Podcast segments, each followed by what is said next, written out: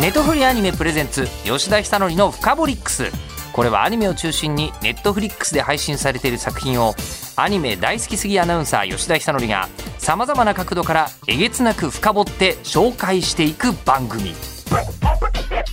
吉田久典深掘り吉田久典の「深掘り」深掘りックス深掘りックスネトフリアニメプレゼンツ吉田久典の「深掘りックス」いやーそうやってこうずっと、あのーボクシングのこと考えてらっしゃってイメージね、イメージイメージとしてこうこうはいうん頭に描くのはい相手がどうやって戦うのかそうそうあの実は「バキ」という作品で、うんあの序盤のすごく大きな山場にですね、うんシャドーボクシングというものをするとあの相手を想定して戦うというのが出てくるんですけどまず初めがあのこうアイアン・マイケルっていう、まあ、おそらくマイク・タイソンがモデルになった、こうヘビー級のボクサーと、うんそのハンマー・バキが、えー河原でシャドーボクシングをするシーン、うんいうのが出てくるんですけどやっぱりあのシャドーボクシングってされる時に本格的に頭になんか敵の像とかをこう思い浮かべたりするんですかやりますよこれやりますかそりゃそうですよあの頭の中でなんか想像するだけだと全部自分に都合のいいように想像しちゃってもいい気がするんですけどその相手が目の前にいるつもりでやらないとそうするとシャドウはあの目の前にいる相手にここに誰もいない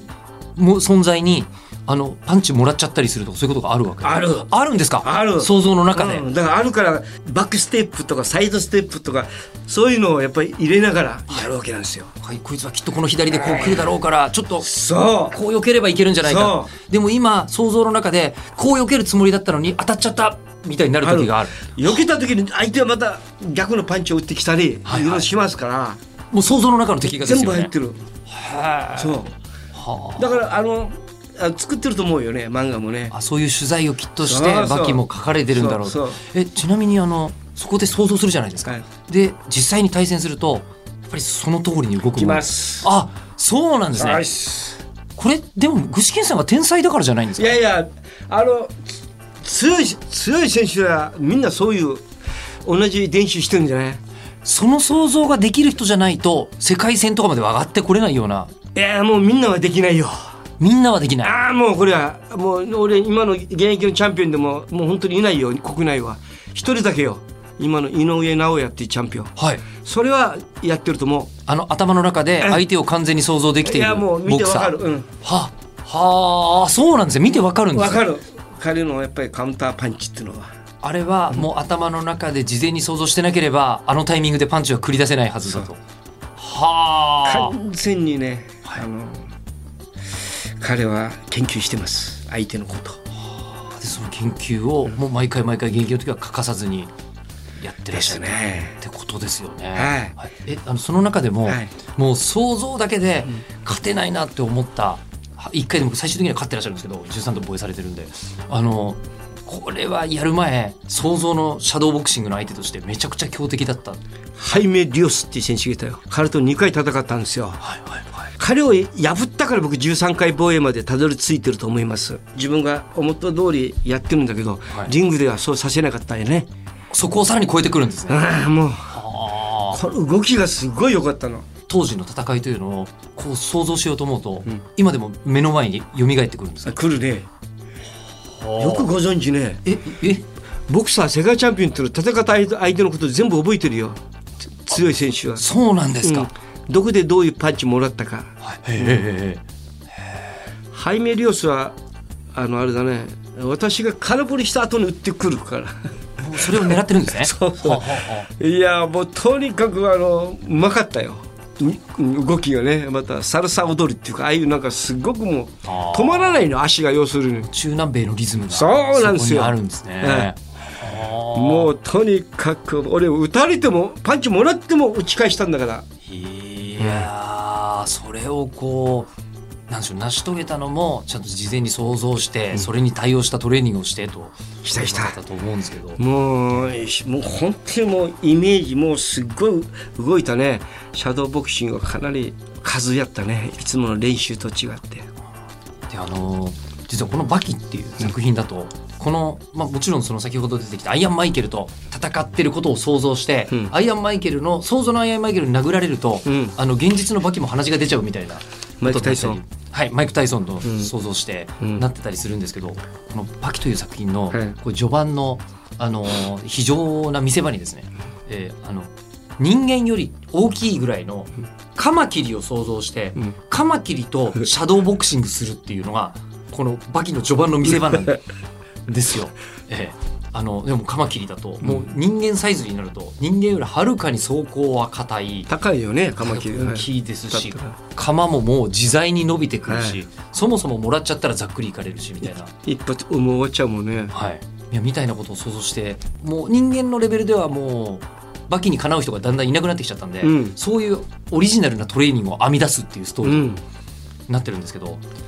やっぱり人間以外のものと戦うとかはまああんまり想像されないですかねさすがに。いや昔はカンガルーと戦ったでしょあそれあの時々出てくるエピソードなんですけどもともとは一体どこからあれ始まってるんですサーかカスの会場であそうなんですか、うん、うちの大先輩の白井義雄先生がねカンガルーと戦ってはい勝っちゃったのよ強いですねいや反則勝ちな のよ蹴られたらしいよ球をで白井先生がもう試合不可能続行できなかったんだよ、はいはいあのは反則負けでカンガルーのカンガルー白井先生がは反則勝ちで判定勝ちでなんか50銭とかなんかもらったらしいよあファイトマネー出たんですね出た出たああいうのからやっぱりこの興行っていうのが流行ったのよだから人を呼んで確かに面白いそしてササーカスからやっぱりこう真似してへーカンガルーと上ってすごい強かったらしいねそうでしょうねカンガルーはもう人間と体の作りが違いますからね、いやーあと鶏をはい、掴み切るかっていうことをね、はい、うん、あのそれはどなたがなさったんですいや俺 やったトレーニングでかえトレーニングでやったんですか、やっぱり並大抵の動きじゃ捕まえられないわけですよねそれはやっぱりふ普通の人はなかなか掴めないよはいはい、はい俺は掴めるもんそれをもうあの俊敏に動いてこうコツがあるから、コツがあるんうん、ですか、鶏に近いぐらいの姿勢に持ってこないとダメなの低くないとダメ低くないとダメ一番あ絶対ダメそれはああこれがもう基本あなんとなく上行きたくなりますいやもうきついでしょそうですねもうちもう本当に地面に近いぐらいに腰を落とさないといかんからはいはいはいそれで追い込んでいく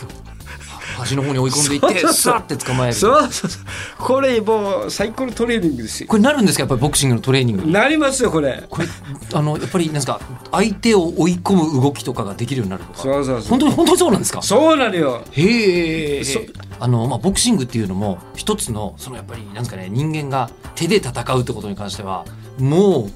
隙のない技術の蓄積があってもうボクシングできる人と喧嘩なんか絶対しちゃいけないよみたいなことよく言うじゃないですか、まあ、あのすごい完成された格闘技だと思うんですけど、はいこのパキにも他の格闘技もいっぱい出てくるんですね。ああこれあのボクシング以外の格闘技のことってあの具志堅さんお考えになったことってありますか俺の時はなかったけど今多いじゃん今いっぱいありますね。プライドと K1 とはい聞くと、はい、でボクサーの方も出てたりして多いでしょはい、相撲強いと思うよ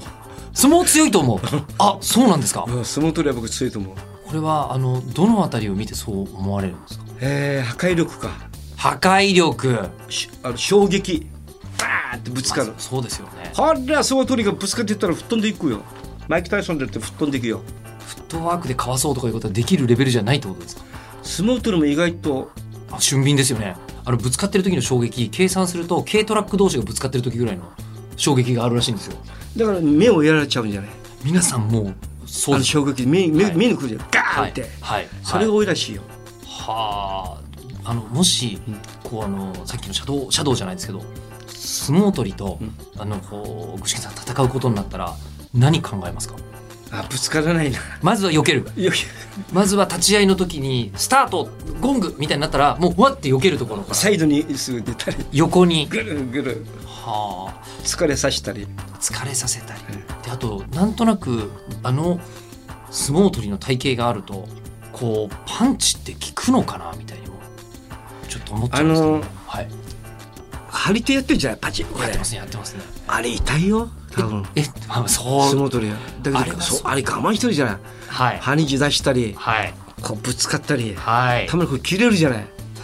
あの衝撃なんか見見たらボクシングのちょっとぶつかった時じゃ全然回復もないよ相撲取りは多分まあ、軽量級じゃな、まあ、軽量級でヘビー級を超えた体重ですもそんうね。そうう相撲取りのあの腕力でバチーンってきてるわけですもんねあとボディをバーンと打ってもはい中,、中までいかないでしょ多分内臓まで響かないです響かない、ええだから強いと思うボディははあ相撲取りははい、やっぱり同じ体重の階級まで来てくれないと、うんちょっと相撲取りは腹筋は強いと思いますよまあそうですよね立ち合い、合いのこのうんガッとあの力強さからして、はいはあ相撲取りは面白いと思いますよちょっと戦いたくない相 手ですかやっぱりやっぱりあの張り手いったら吹っ飛んでいくでしょうねですよねさすがに相撲取りと対戦したことはないですよねないないないですよねあのぶつかっていったことあるんだ朝稽古にえ朝稽古行かれたことあるんです相か撲見にはいであのまあ朝た稽ま古たまたはまたまはい見学はね行かれる見方た時けど々だいけらっしどゃいます俺けもこうぶつかっていったかも動かないもんそうですよね、あと柔道の選手もはいややったことあるけど女子柔道と、はあはあはあそうなんですねうん、女の子ですよはい女子柔道のはい現役の選手どうなったんですかね大学生ですけど、はいうんうん動かないもん腹あ立ちますよあれあもう体感というかこうやってもう倒し倒しね倒し倒されるスポーツですからその倒そうとしてももういやー俺も自分から技かけたもんはい持ってはいはいひっくり逆にひっくり返されたもん悔しくてもう一回やろうって2回やったけど2回2回二回ひっくり返されたねまあこれねすごいよまあでもやっぱりあのそこであの打撃は使わなかったわけですねいやいやもう向こうのルールだからいやまあそうですね、まあ、逆に言えばボクシングのルールでやったらいくら体が大きくても、うんやっぱりこうあの柔道の選手とかにはいやだけど気抜いたらやられちゃうよ急にいったらやられちゃうあ気抜いたらあ気抜いたらやられちゃうそれ体重でパンチもらったらひっくり返るよああ恐ろしいだからう打た打たれないようにやっぱしないとあの実はこのバキの中でもそうなんですけど、ん結構こう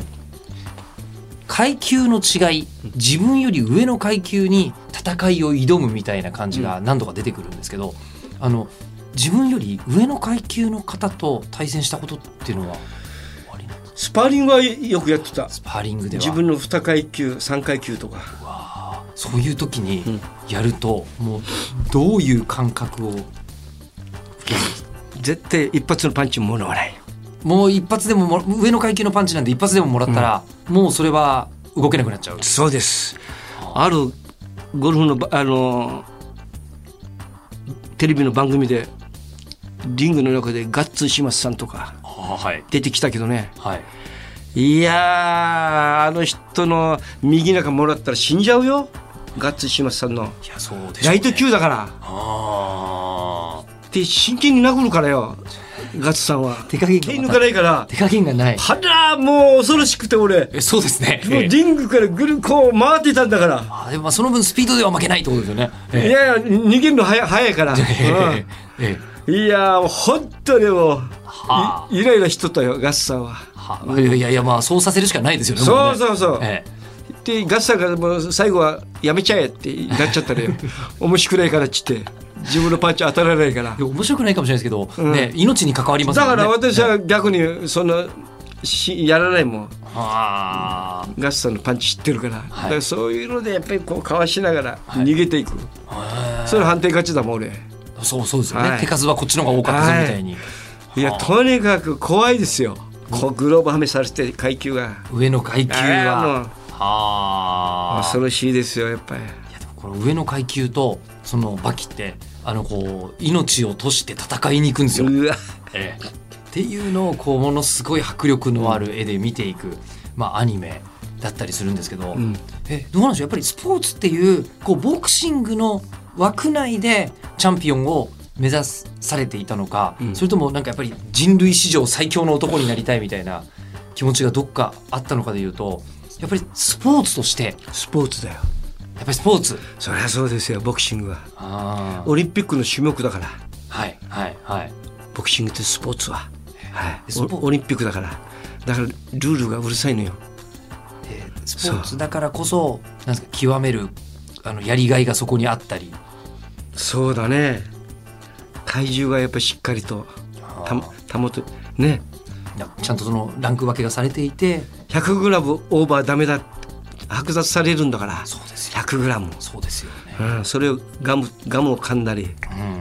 うん、して体重を最後ギリギリに合わせていくそうそう粒入ってな、はいはいああの今回、まあ、日本のボクシングもう女子オリンピック大活躍だったじゃないですか、うん女子ボクシングで入江聖奈選手とか、うんあのまさに金メダル取った瞬間にあの国技館で取材してたんですうんあそうですかそうなんですさすがいやもうあのラッキーなことあがーあってあの俺らが行きたくても行けれなかったよな今回はそうなんですようん見たかったねいやーでも本当に見てて、うんあのこんなになんですかスポーツとして展開も早くて、うん手数も多くて考えてることが瞬間瞬間で入れ替わってるんだなっていうのうが、んね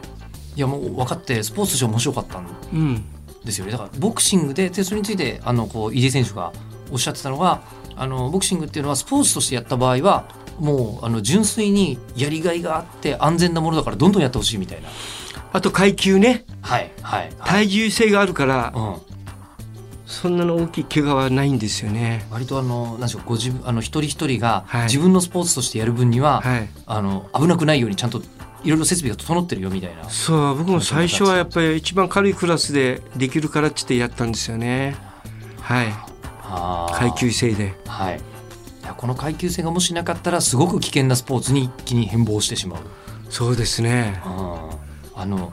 まあ今回も、はいあのこのまあとりあえず最強を目指すっていう、えーストーリーで物事が展開していくわけですけど、あの階級最強の座に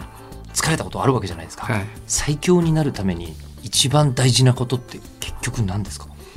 まあたくさんありますよたくさん、はたくさんありますけどやっぱり一つの要素は勇気だよい、勇気、はいもう勇気のない方は格闘技のやる資格はありません、世界チャンピオンになられても、うん、リングに上がる時っていうのはこうあの抵抗感とかちょっと怖いみたいな気持ちはあるわけですかリングの中はそれがある人間はもうやらない方がいいあリングの中にあ上がる時はない方がいいんですね中に入ったら中に入ったら俺もリングの上がる前に俺家に帰りたいもんあそうなんですか怖くて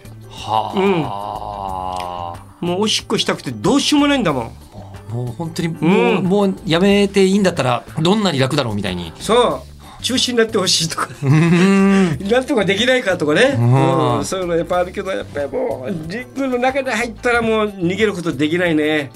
もうやるしかないですよそこを踏み越えて上がる気持ちが勇気ですもんよしこれがだけどリングの中で怖いっていう人間がいるんだから震えてる人がいるんだから、はいはいはいもはうい。絶対勝てないよもうそういう選手はもう自分何度も経験してる見てるんだもんもうち選手はょっとこの選手はもうそもそもが無理だったなっていうふうになっちゃうんですね。いや素質はあるまたあ一発のパンチもあるあ。うんだけどもう勇気がない怖がってるパンチやっあぱあ。り勇勇気ですよ勇気。もうなんか腕力とかまあいろいろ必要なことはあるんでしょうけど。練習はみんなやってますよ同じ力で、うん、パンチ力もみんな同じ力持ってますねそれをやっぱり試合で使えないっていうのは勇気がないから使えないんですよ、勇気があるなし、うん、これが格闘家の重要なそうなんです、ポイントなんですね。はい、いや間違いなくこうあのハンマーバキ9月30日からねあのネットフリックスで配信開始になりますけど、勇気はめちゃくちゃ満ち溢れてる作品なんでちょっと今お話で、んあのつながりましたそうですかはい、はいいや本当もう勇気ですよ、そうだあとあのもしなんかこうあのラジオ聞いてる方のお知らせ関係のこととか具志堅用高 YouTube ネクストチャレンジ見てほしいねやってらっしゃるんですかいやー見てほしいねずっとは話してますよあのどんな話をなさってるんですかその時に限って真面目に真剣に話してます、はいどんな内容だとかっていうのをちらっとお伺いすることはいろんな今現役の選手とかあーこれかはらいチャンピオンになる選手とか、そういう人の話とかねはい、ううんんいろいろやってますねじゃあ今日のお話よりももっと専門的 に今日はちょっと真面目な話しすぎたねそうですかはいとてもためになりましたけど というお話をもっと聞きたい方はぜひ YouTube チャンネル、はい、 ネクストチャレンジ具志堅用高ですねはいえーご覧いただきたいはいと ぜひ思います。ということで、えー今日ゲストにあのアニメのラジオにお越しいただくのは本当に珍しいと思うんですけど具志堅陽子さんお越しいただきましたどうもありがとうございました。ありがとうございますネットフリアニメプレゼンツ吉田久典のフカボリックス番組ツイッターもありますアットマークフカボリックスをぜひフォローしてくださいではまたお会いしましょうネットフリアニメプレゼンツ吉田久典のフカボリックスここまでのお相手は日本放送アナウンサーの吉田久典でした